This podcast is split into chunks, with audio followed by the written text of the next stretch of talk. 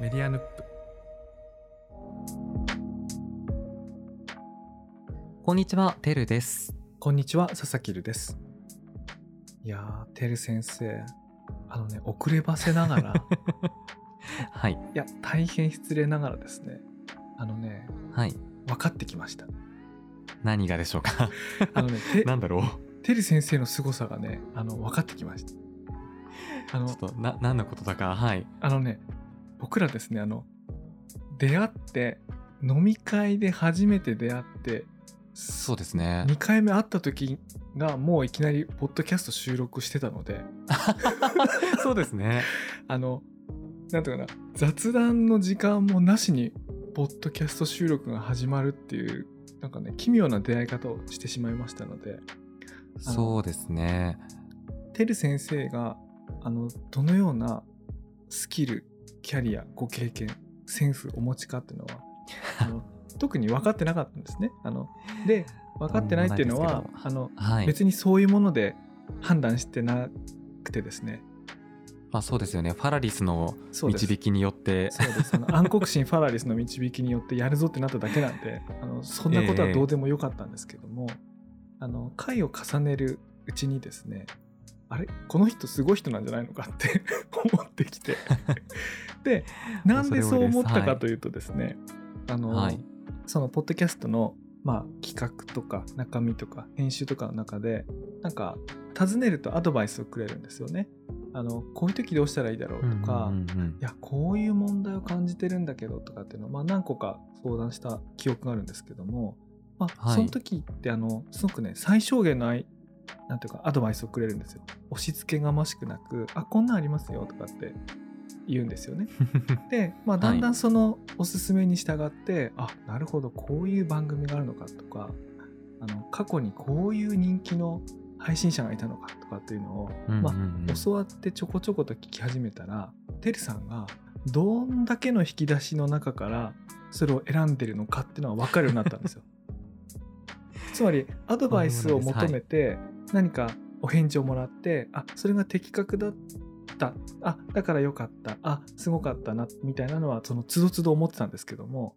僕が今更分かったっていうのはその引き出しの多さがだんだん分かるようになってきたんですよ。これにはまりました昔このポッドキャストいいですよって言われるのを聞いた時にあ僕が知らないタイプの技がいっぱい使われてたんですよその中に。ああ、そうですね。僕がすごいね僕音声コンテンツにハマったの最近なんでもう引き出しがほんと少ないですよもう2個ぐらいでやってるから その引き出しがね好きなコンテンツをベースにした時っていうことですよね。そうなんですそうなんですでもてるさんの頭の中には過去聞いたり作ったりしてきた引き出しがいっぱいあってでその中を整理した上で押し付けがましくなく1個2個ポンってアドバイスしてるんだなってこう大量の中から1個選んでるってその差がちょっと分かるようになったんであす あすごい。あすごいって思ったっていう話なんですけど当たってますか？僕の見立ては。どうどうでしょう？あーそうですね。いろいろ聞いてるというのはまあ確かで、まあ、押し付けがましくないというふうに受け取っていただいているのはこれをあの押し付けてしまった時とんでもない熱量で押し付けてしまうことになるので あの控えなければならないという自制心のもと結構控えめになっている可能性はあるなとちょっと思っていますね。なるほどですね。これが好きっていう話をしてしまったらこのあのスラックで言うともう何行になるかわからないしみたいな 大変なことだぞっていうのを抑えつつこれがいいんですよねっていう感じでお勧めさせていただいたことは何度かありますね。私もいろいろ聞かせていただいたのが、これちょっと古いやつで、さよなら絶望放送、いやーそうですよね最高の音声コンテンツですね。これ、もともとさよなら絶望先生っていうアニメのスピンオフ企画ってことなんですよね。そうですね「さよなら絶望先生が」えーの中のキャストさんの中で、うん。まあ、先生とそこのヒロインの方の、えー声優さん2名でやられていた「さよなら絶望放送」というあのアニメート TV という音声コンテンツを提供されていた会社さんで作られていた、えースピンオフ作品。そうですね。でこれが結構前、2007年とかですか？そうですね。一番最初に聞いた時は自分が小学生ぐらいの頃でしたね。そうですね。小学生か。そう。母親が流していたのを聞いていてっていうところから始まりでしたね。あ私なんかあのそのアニメの方を見てないでいきなりこのはい。ラジオ音声コンテンツのあれをねこう聞き始めたんですけど、なんでそのもアニメとかを知らなくてもいきなり引き込まれてでそうなんです。で1回の配信が4 5 0分ですかね。はい。でその中そでのぐらいですね。その構成としてもそうだしその一つ一つの中あるいはそのお話の中身あるいは音楽とはか声色、もうとにかくいろんなこうなんていうかなテレいやテクだあのテクニックが詰め込まれててあのね僕みたいな初学者にはねそのどんな技が使われてるか分かんないんですよ。その多分今テレさんだったら解説できると思うんだけど俺分かんないんだけどなんかすごいすごいことが行われてるって思いました あの聞いて。いやあの僕が何て言うのかなあの音声コンテンツを作ろうと思った時に一番最初に、じゃあ音声コンテンツってなんだろうって思った時に思い浮かぶのが「さよなら絶望放送」なんですよね。で今その佐々木さんがおっしゃってるその技というのが何かというとこう何て言うのかな構成がラジオではないんですよね確実に。編集も。うん。ラジオであればこう普通に始まっていってこう名乗りがあってでノー編集でこうトークがあって曲が流れてうん。でお便りを読んで終了。これが多分一般的なラジオ的な音声コンテンツ、うん。ラジオだと思うんですけど、もう「さよなら絶望放送」って最初にミニラジオドラマから始まって私ね間違えたなと思ってあのラジオって聞いたのに なんか演劇？コント？あのそうですよね。ドラマが始まって、まあ、でもまあおすすめされたからそのまま聞いたら、まあ、そこからなだれ込んでいくんですよね、その実際のフリートークに。そうです前座的なラジオドラマがあってフリートークで。またこれも番組の世界観を踏襲したようなものかつ随所随所に編集が入るんですよね。うん、じゃあそれは分かってないわ俺多分。あのちょっと例えば面白いことを言ったこうパワーフレーズを出した時に、そのパワーフレーズをちょっと電話の声っぽくして後から入れてみたりだとかそういう妙義がなるほどね。たくさん眠ってるんですよ、それは分かったかもしれない。でもとにかくなんかいろんな技がね使われてるなっていうのはねこうパッと聞きで分かっていやーそれが僕は音声コンテンツなんじゃないかなってずっと思ってるんですよね。なるほどね。あの私ねたかだか数回ねポッドキャストのあれを作って だけのものなんですけどもなんか偉偉そうなこと言うつもりはないんですけどもこうビギナーだから感じることがあってはい。この時の気持ちを今忘れないように吹き込んでおこうと思うんですけどもええラジオと全然違うなと思ったんですよ。ラジオはね僕好きで聞くんですよね。はい。でもポッドキャストがラジオと全然違うなと思ったいくつかの理由あるんですけどもそのうち今パッと思い浮かぶのはラジオをこう収録するスタジオがあって、まあ、同じ空間に、まあ、あの何かいますよね出演する人が。でそうすると、ね。ある程度の箱の広さもあるしなんかその身体的にこう声を張るっていう行為をなんか自然とするっていうかすると思うんですけども、まあそれがまあラジオ聞いてるといかにも自然なんですけどもなんかスマートフォン使って、まあ、寝る前にベッドの中で、まあ、イヤフォンとかで静かにポッドキャストを聞いてる時ってなんか人が声を大きく張ってる。ある程度の広さの空間で声を張ってる声ってなんかあんまり聞きたい感じにならなくてあの、うんうんうんなんていうかなベッドルームであのマイクに向かって、まあ、普通に人に話しかけるような音量で喋ってるみたいなものっていうのがなんか非常に心地いいんですよね。耳に直接つけるイヤフォンで聞く人の声としてね。うんうんうんうん。だからこう音楽の世界でもスタジオで演奏する曲とかあのライブ会場で演奏する曲とかとは別にベッドルームミュージックってありますよね。自分のベッドルームでええええ。卓録するみたいな、まあ、ああいう親密な音楽があると思うんですけども、まあ、ポッドキャストって本当にこう卓録っていうかベッドルームミュージックみたいなものに音量もそうなるし話し方もそうなるしあの、わうんうんうん。笑い声も「わーははは」みたいな方に腹から笑ったりしないじゃないですか。まあお面白い時は笑いますけど本当にこうクスクス腹から笑うっていうかね。こういう親密さがポッドキャストにあってで聞いててもそれ心地よいしで現に僕らが今作ってる制作環境もほとんどそういうものだしそうですね。音声コンテンツって言っても電波に乗るのかスタジオでやるのかネットでやるのかスマホで聞くのかベッドルームで撮るのか、まあ、そんなことで全然違ってくるし当然話す内容とか構成とかも変わってくるんだなっていうのをね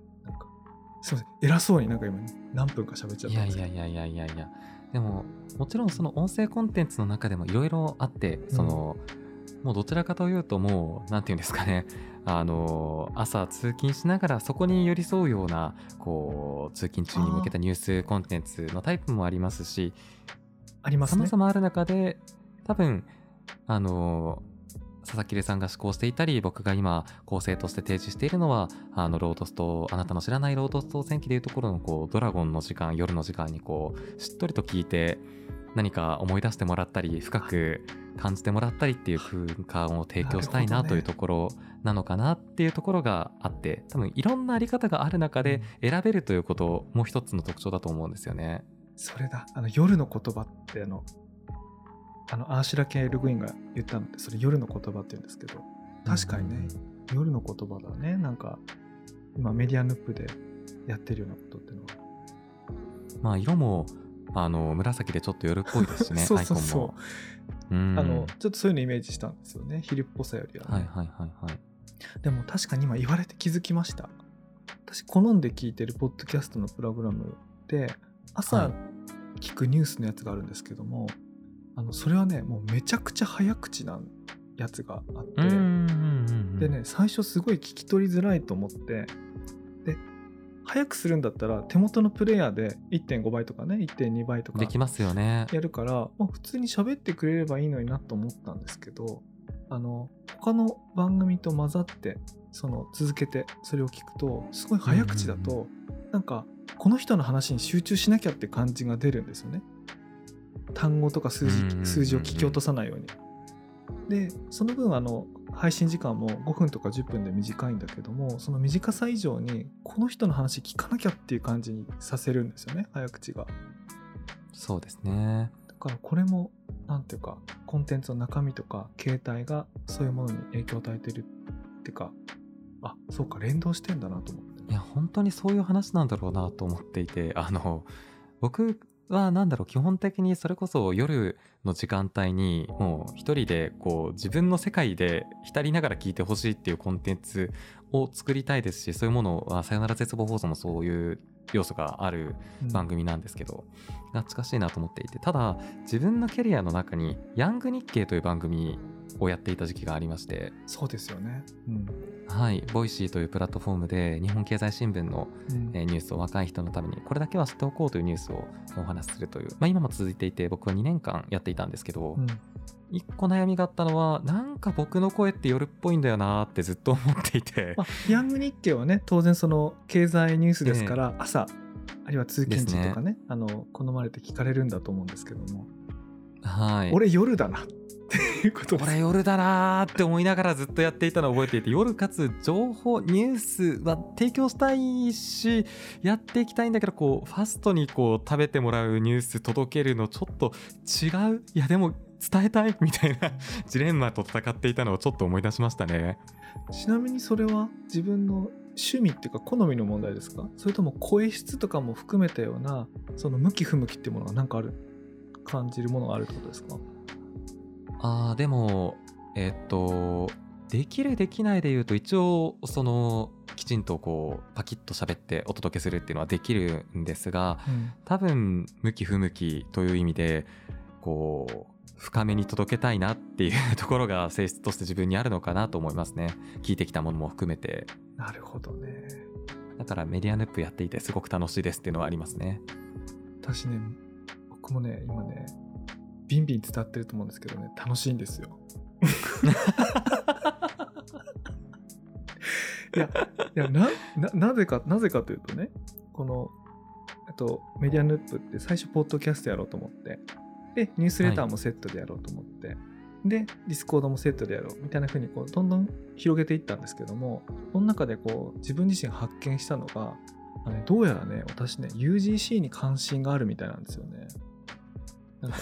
ああのなるほど。なるほどっていうかなるほ、ど。あのどうどう思ってます関心もともとありそうに見えました？なんか、あのーまあ一番最初にお話しした時がまあジャスト UGC なまあネトラジだったのではいですよね。そう。最初にネットラジの話をしたぐらいなんで、UGC に関心があるとは思ってくださってたと思うんですけども、あまりにももそれが本業すぎて、ええええ心の底から関心があるっていうことをちょっと一瞬忘れてたんです。お仕事としてやっていたりする中でそう。で、これ仕事じゃないプライベートメディアだと思うんですけども、じゃあ、はいその中で何について話すか、あるいはニュースレターで何について情報収集してサマライズするかっていうことを絞り込んでいくと、全部 UGC のビジネスの話だったり流行ってるコンテンツの話だったりそこから生まれるカルチャーの話だったり過去にあった歴史の話だったり。だからロードストー戦記も好きだから選んだんだけど UGC の元祖だなと思ったしあ俺好きなんだな思ったっていうかね。いやーそうですね。多分森博も全て UGC になるって本をいつか書きますねきっと。全てがね。全てが。全てが UGC になる。あそれしかもそれ合ってるね。大体なってるね。いや大体なってますよそれ。まあそうですね。まあ何もかも人が作っているものっていうところはありますしね、うん。もう本当に。人が作りし者だ。これ。あれ？まあまあねまあなんていうかそういうのもあった時にこのポッドキャストを作るっていうのはすごく作ってる手触りがあるし。で今回みたいにねそうですね。てるさんに「いやそれどうやって作ってんの?」とか「引き出しの多さどうなってるんですか?」ってこう聞いてみたいと思ったのはあのはい。作ること自体あるいは作り方自体もこのプログラムの中でポッドキャストの中で取り上げる作ること自体にメタ的に言及するっていうのは、あの全然あってもいいんじゃないかなと思ったんです、そうですね。うんうんその何しろ僕がその UGC とかね作ることに関心があるんでまあとかって思って他のねね。ポッドキャストとかもいろいろたくさん聞いてみるとみんなねポッドキャスト始めた序盤の頃の雑談会とかでみんなポッドキャストを作ることの喜びについてどっか喋ってるんですよね。あの喋りたくなるんでしょうね、いやーそうですね。何なんだろうなと思うぐらい多分楽しいんでしょうね。でしょうね。だから僕がたかだか数回配信しただけでねこのこれを作る楽しみについて語るっていうのは大先輩からすると「はいはいあるある俺も最初何回目かそうだった」みたいなのをあの思われると思うんですけどもそうやってこう周囲からニヤニヤされるぐらいがねきっと今ちょうどいいんじゃないかと思いまして。いやクレイジーである間が一番楽しいですからね。楽しいね。間違いなく。いやしかもこれがまた面白くってあのー自分ポッドキャスト音声コンテンツの番組で言うと何個か全然それこそあのざ在野で作ったというか、まあ、そういうものでやってきた中で何回作っても楽しいんですよねなるほど。てるさんぐらい経験があっても、常にその最初の作る時の楽しさ変わんないってこと？だよね。今いやもう全く変わらないので、まあ、今日もちょっとあのディスコードでお話ししてましたけどあ今これだけ聞かれてるだとか、うんそういう話がもう楽しくて楽しくて仕方ないんですよね。いや、そうだよね。いや、わかるな。いや、僕ね、すっかりつあのいろんなこう設定とかなんとかにこう手を取られててあのダッシュボードで数値を見るっていうのをすっかり忘れててあテレさんが「あこんなに聞かれてます」って言われた時にあの本当に久々に見てでしかもこう4回重ねるごとにちゃんと数字が上が上がってったっていうかそのなんかこうトータルで見た時にどんどんこう聞かれていく回数が上がっていく様がダッシュボードに反映されてきたんですよね。そうそうそう。あどれほっとしてあよかったと思って。そう今日そういう気持ちになりました。いやそうですね。だからなんだろうな。音声コンテンツを作ることって結構広い話だなと思うんですけどその広いこと全てがあの新鮮で楽しくて何をリファレこう参照にしていくかっていうところもそうですし、あのまあポッドキャストどこに出すかであったり構成であったりマイクであったり機材であったりどう伝えていくか内容であったり UCC であったり、まあ、僕あの佐々木留さんが UCC クレイジーなんだとしたら僕ひたすら音声コンテンツクレイジーなんだなと思うところはありますね。いやそうだ。小学生の時にこの「さよなら絶望放送」を聞いてしかも繰り返し聞いてこれは鍛えられるな。いやもうあの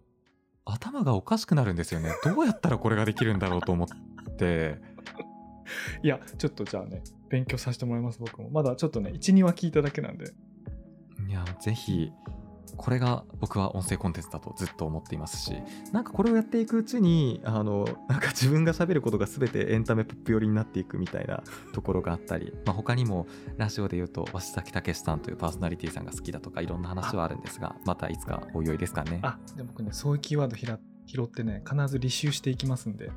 今はい。いただいたんでちょっと後で聞いてみます。ちょくちょくまた忍ばせていきます。ありがとうございました今日はとんでもないです。はい。ではここまでのお相手はテレと。佐々木るでした。ご機嫌ヌップご機嫌ヌップ